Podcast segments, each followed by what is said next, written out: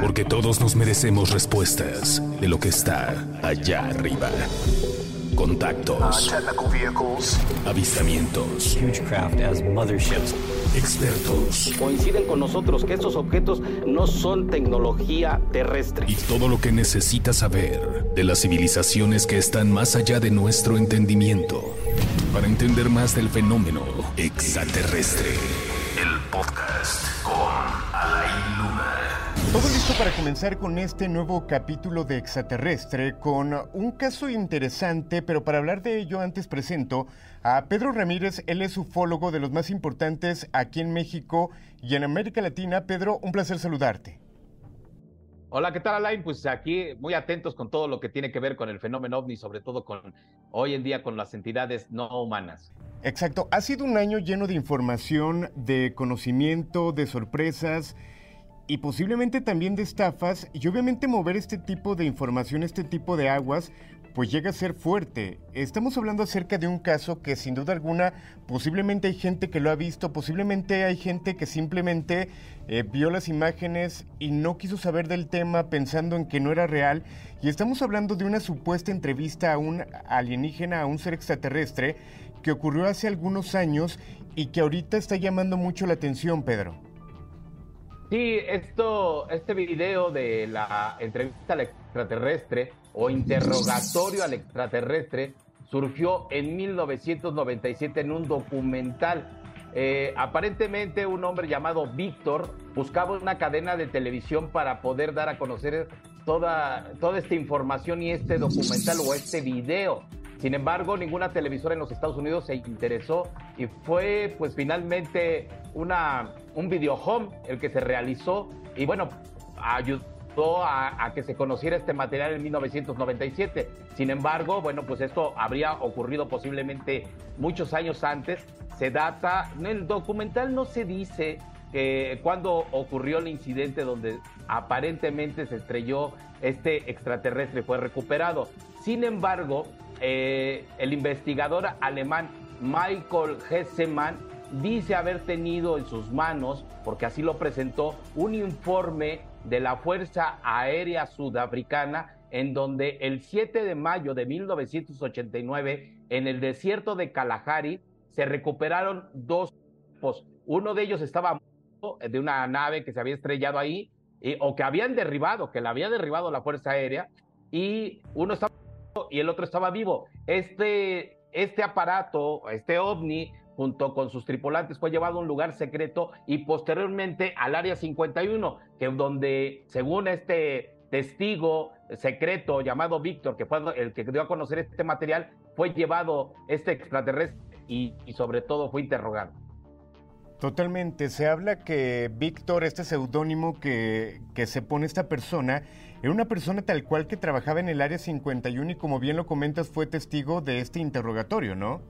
Mira, nunca dejó claro si realmente trabajaba en el Área 51 Víctor, pero sí sabíamos que era un militar que por azares del destino aparentemente estuvo ahí en ese momento cuando se hizo el interrogatorio y también cuando el área 51 en una zona llamada él, ese, no ese 2, sino eh, zona 2, algo así, un lugar secreto que dicen que era el área más baja del área 51, digamos que la más secreta, eh, estaba realizando eh, él obtiene esta información o este documento a través de que estaba llevando como un tipo inventario, se está pasando este material de analógico a digital. Entonces en ese momento es cuando Víctor eh, toma la, el video y puede sacarlo del área 51. Ahora que al final de cuentas Víctor lo que hizo fue vender este material, estuvo buscando eh, a estas personas, no le tomaban la, la, llamada, él argumentaba que tenía información importante, un video importante, el cual quería vender, obviamente no le creían, cuando platica de qué trata este material, se lo compran técnicamente, eh, y es aquí donde comienza esta historia. Sí, de hecho, Víctor siempre al principio argumentaba que lo que quería era dar a conocer esta información de alto secreto, que él había sido testigo de tres interrogatorios a este ser antes de que finalmente el ser muriera. Eh, pero bueno, eh, esto pues no tenemos nosotros la certeza de que realmente o, terminó agonizando, porque en el video pues es lo que se ve, que este ser finalmente agoniza, tiene algunos tipos como infartos, vómitos y por ahí se ve en, las imágenes un aparatito que está, una luz que está parpadeando, al parecer es un pulsoxímetro que estaba midiendo sus pulsaciones y finalmente se aceleran, se ve que se aceleran y que finalmente este ser muere. Pero Víctor al principio decía que no quería dinero y al final pues sí terminó recibiendo dinero de muchos investigadores y de muchas personas que compraron su historia. Ahora, Pedro, después de tantas cosas que han salido y que obviamente de repente carecen de este tipo de evidencia en video, eh, recientemente se han movido las aguas eh, precisamente del fenómeno ovni, de los cuerpos no humanos, y que al final de cuentas creo que nosotros nos emocionamos, buscamos información, investigamos, Luego sale información donde desmienten, donde pues el fenómeno de repente lo vuelven a tachar como algo falso debido a malas investigaciones y que en caso de que esto fuera real pues sería técnicamente la evidencia más clara de un alienígena, ¿no? Sí, de hecho está muy bien documentado este caso del interrogatorio al extraterrestre.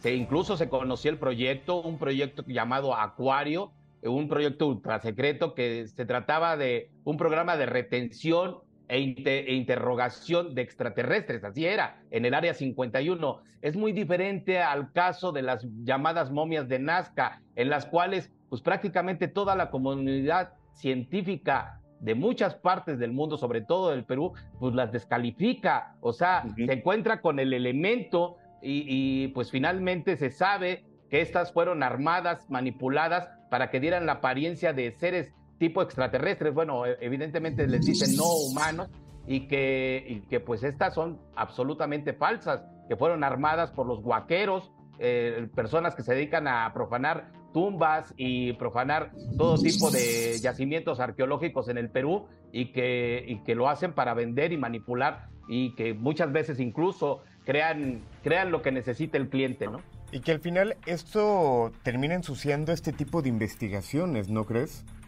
Sí, por supuesto. Mira, el fenómeno ovni es absolutamente real. Absolutamente real. De hecho, la NASA no niega la existencia de presencia extraña, rara, aquí en la Tierra. Lo que ellos llaman FANIS, fenómenos aéreos, o perdón, fenómenos anómalos no identificados, porque ahora ya le cambiaron. Era antes eran fenómenos aéreos no identificados, ahora son anómalos, porque pueden estar en el fondo del mar, en el aire o en el espacio.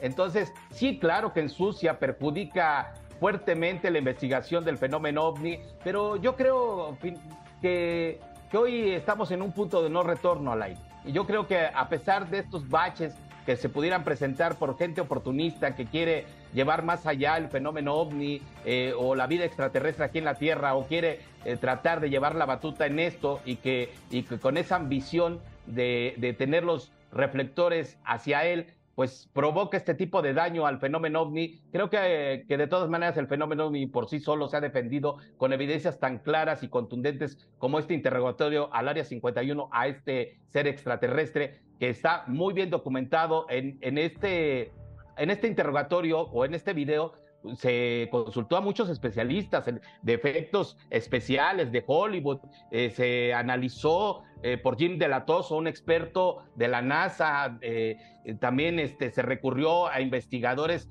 extraordinarios, incluso a testigos como el abducido que también determinó que era muy parecido a los extraterrestres que lo abdujeron. O sea, está muy bien documentado, muy bien sustentado. No así en el caso de las momias de Nazca, que finalmente pues ha caído completamente del agrado del, del público y sobre todo de, de, la comunidad científica que descalifica completamente esas presuntas Ahora, escuchando esto que argumentas, pudiéramos decir entonces que estás diciendo categóricamente que este interrogatorio es real, es un alienígena real pues no se ha encontrado evidencia hasta ahora, han pasado muchos años, ya han pasado más de 20 años y no se ha podido eh, desmentir este video. Era para que, fíjate cuánto tiempo pasó para que se desmintieran las momias de Nazca. O sea, y casi inmediatamente en cuanto se dieron a conocer eh, este, estas imágenes, eh, estando ahí frente a la Cámara de, de Diputados, pues finalmente se desmintieron porque estas ya llevaban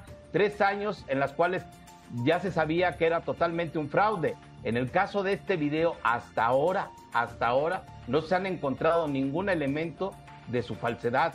Creemos y pensamos los investigadores que este video es auténtico, eh, se trata de un ser extraterrestre vivo, vivo, eh, que fue eh, pues interrogado en el área 51 y que fue aislado de muchas cosas, y no tanto para proteger al ser humano de, de bacterias que pudiera tener, sino para proteger a este extraterrestre, de, porque al parecer nuestros mm, podríamos nosotros realmente contaminarlos a ellos. Ok, ahora, en esta en este caso, esta persona con el seudónimo de Víctor, él dio algunas entrevistas donde es importante mencionarlo. Él guardaba su anonimato al por mayor él decía que temía por su vida y que el revelar esto podría atentar contra ella. Y se dice que él, en las cámaras obviamente, vamos a ver algunas partes de las entrevistas que llegó a dar, técnicamente se veía una persona eh, cubierta, eh, la, iluminación provocaba que no se viera su rostro, pero se dice que él utilizaba una especie de máscara con cabello para no dejar ningún rasgo eh, que lo pudiera delatar. Así es, incluso usó lentes, este, cubrió, se, modificó su tono de voz, eh, todo, todo se hizo para que no se pudiera revelar su identidad. Sin embargo, al parecer, el tal Víctor, este persona que dio a conocer este material, pues terminó en un hotel.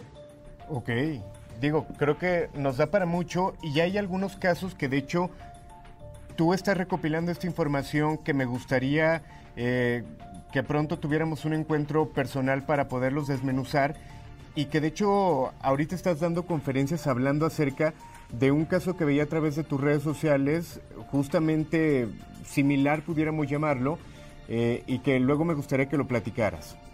Sí, puede ser el del niño de las estrellas, un cráneo que fue encontrado eh, en Chihuahua, México, y que, bueno, se le considera que pues, tal vez tuvo una malformación este niño de cinco años. Sin embargo, pues ahí están las evidencias todavía que parecieran o creeríamos que posiblemente no tienen un origen, eh, pues lo que se cree que podría ser humano. Parece ser que se trata de un ser híbrido y que ahí están las imágenes y ahí está el cráneo. El cráneo existe y se puede analizar. O sea, se tiene bajo resguardo y, y esa es la gran ventaja que se puede tener que a este cráneo sí se le han hecho investigaciones, análisis, la comunidad científica y hasta ahora no ha podido llegar a una conclusión de que pudiera tratarse de un ser humano con una malformación.